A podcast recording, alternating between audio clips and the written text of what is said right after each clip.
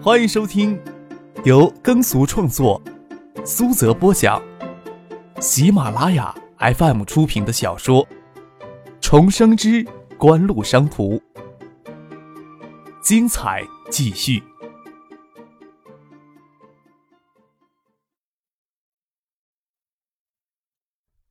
第八百五十七集。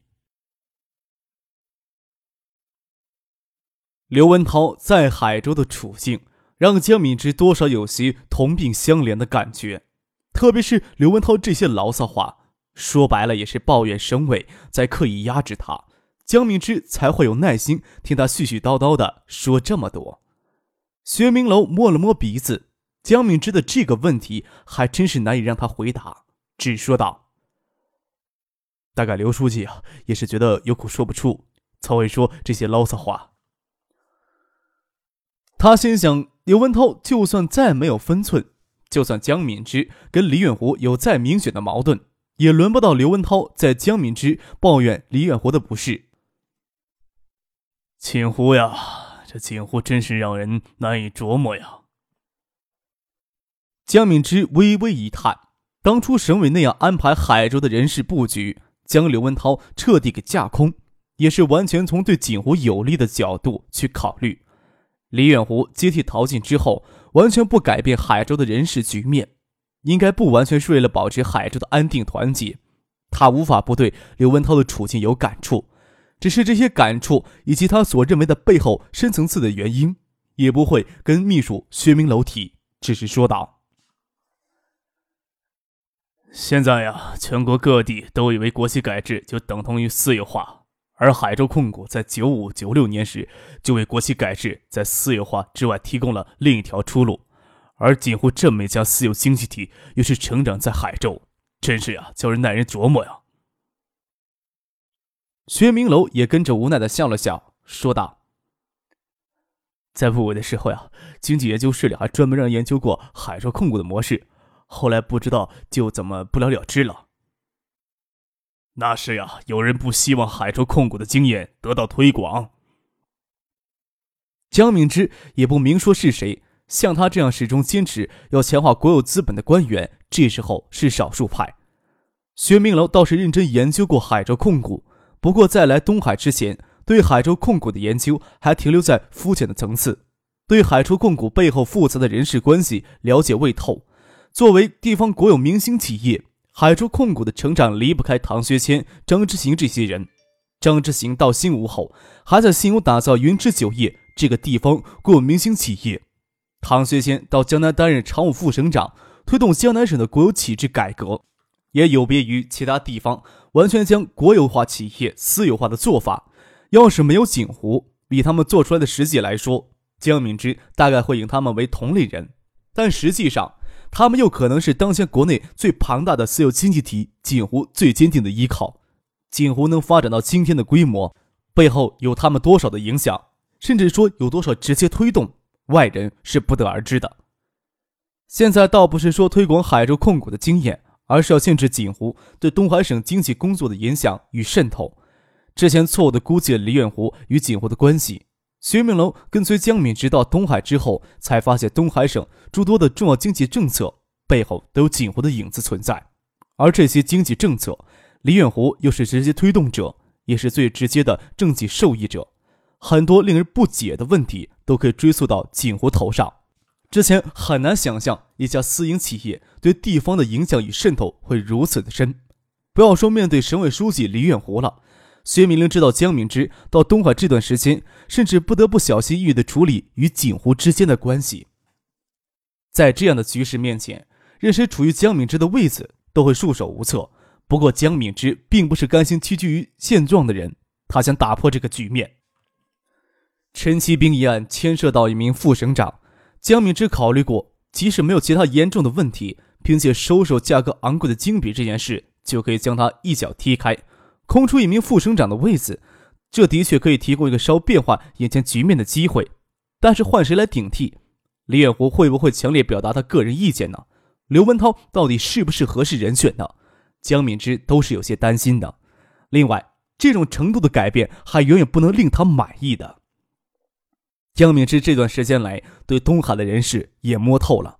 陆文夫这个曾经给徐学平、李远湖都担任过秘书的人，事实上就是李远湖与锦湖之间关系缓和并扭转的桥梁。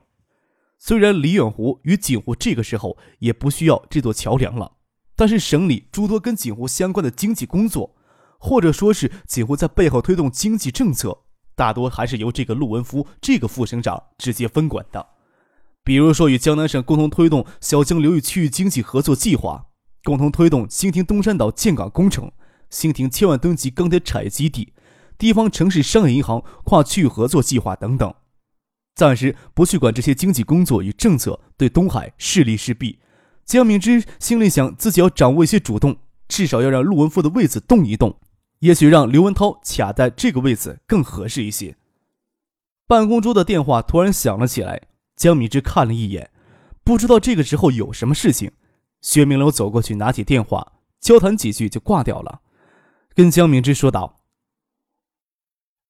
省纪委的同志打来电话，陈继兵的案子又有新的进展了。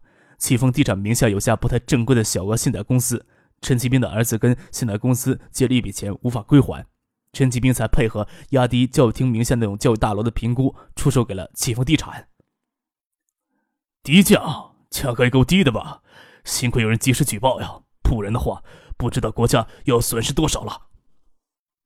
江敏之冷冷的说了一句：“因为陈其兵直接涉案副省长，他不管李远湖有没有特殊要求，他是要随时掌握案情的最新状况的。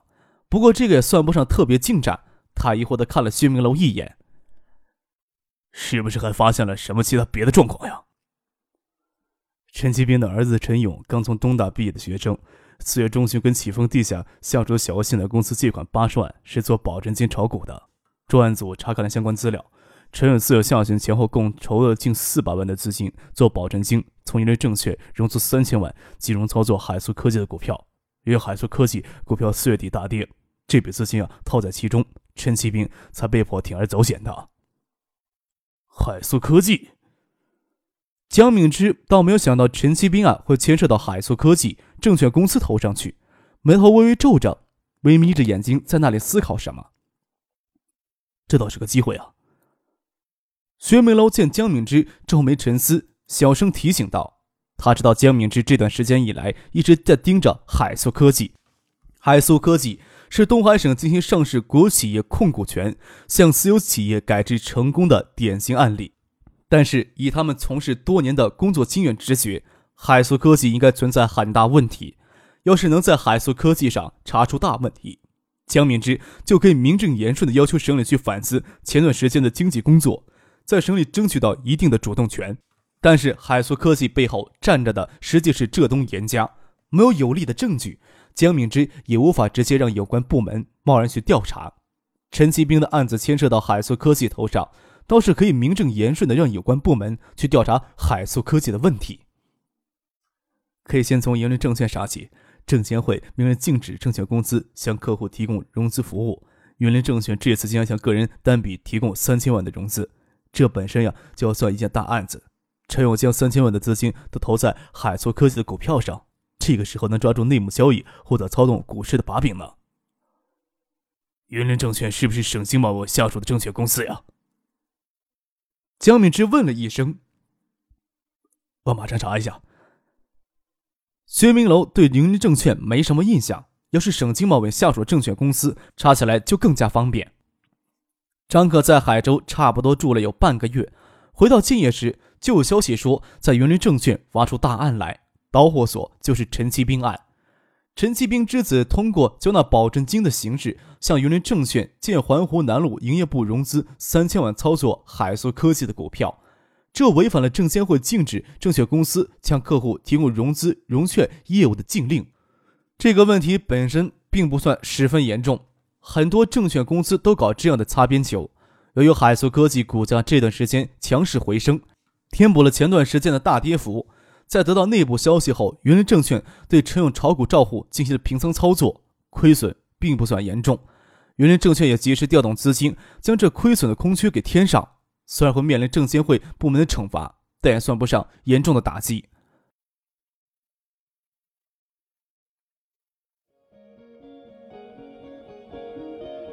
您正在收听的是由喜马拉雅 FM 出品的《重生之官路商途》。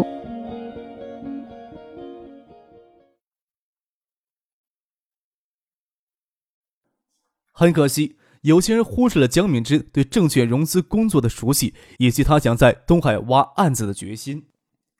园林证券建业环湖南路营业部的自有资金不过亿元。向客户单笔融资金额就高达三千万，就足以让人怀疑营业部实际拥有的资金量严重不匹配。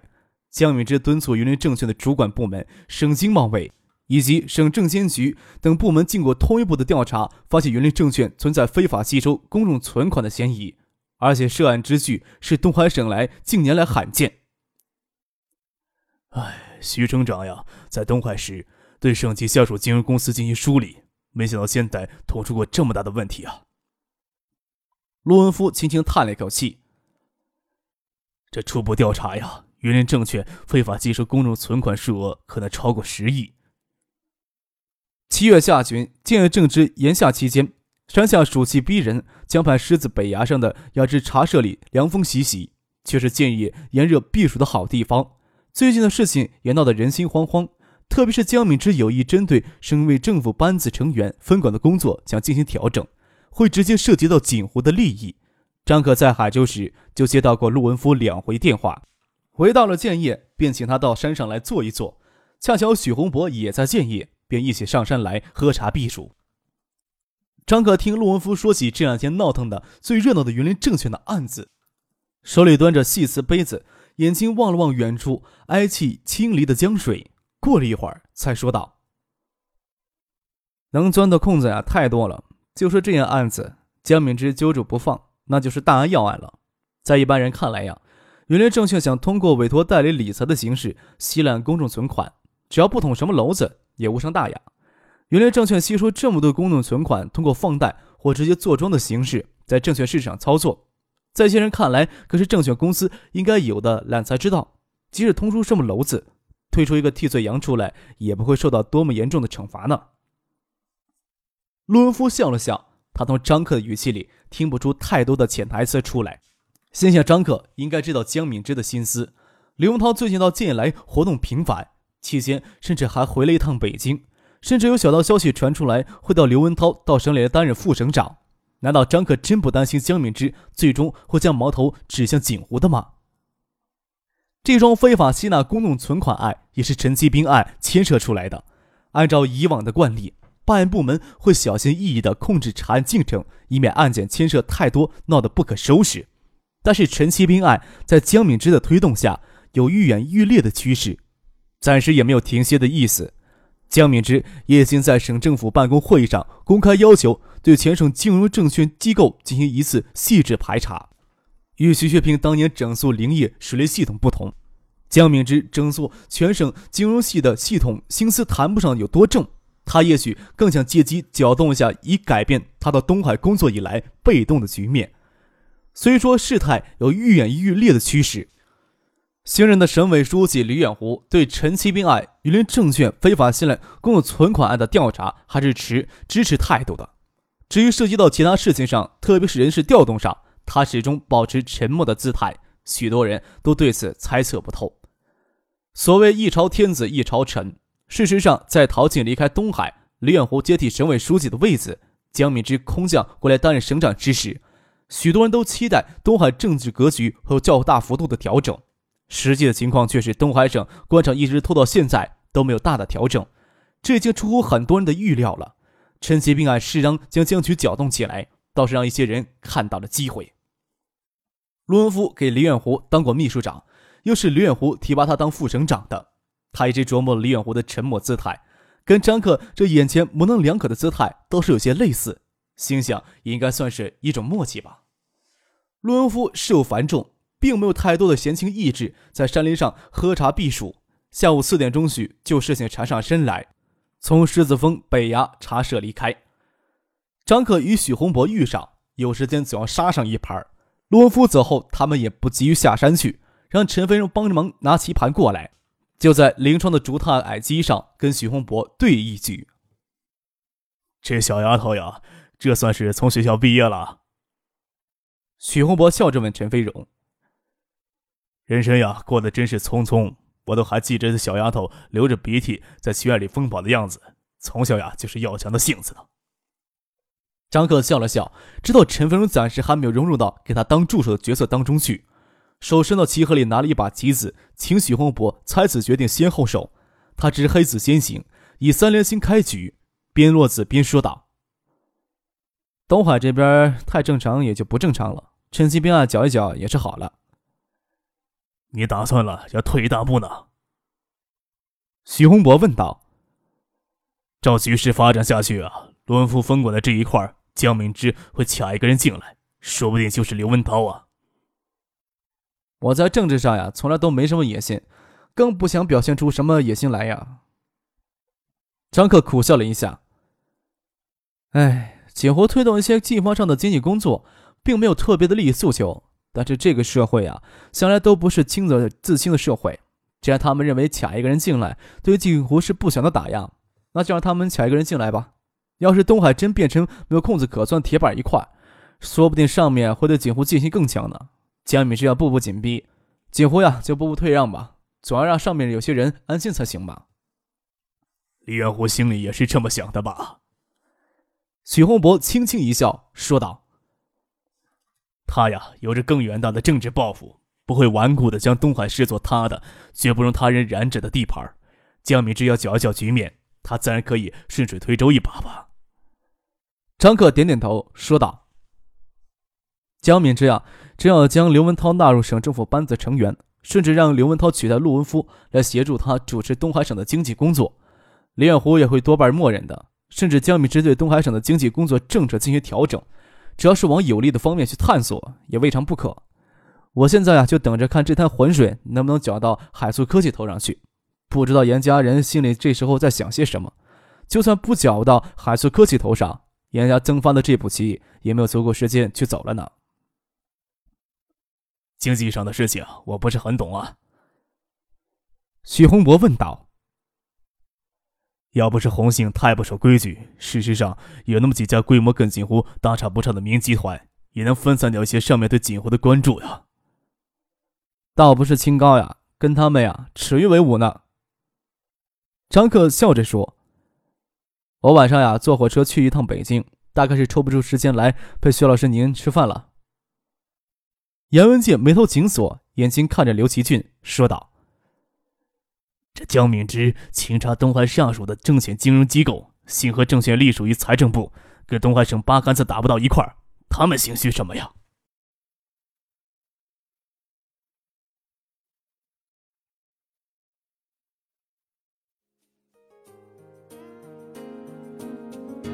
听众朋友，本集播讲完毕。感谢您的收听。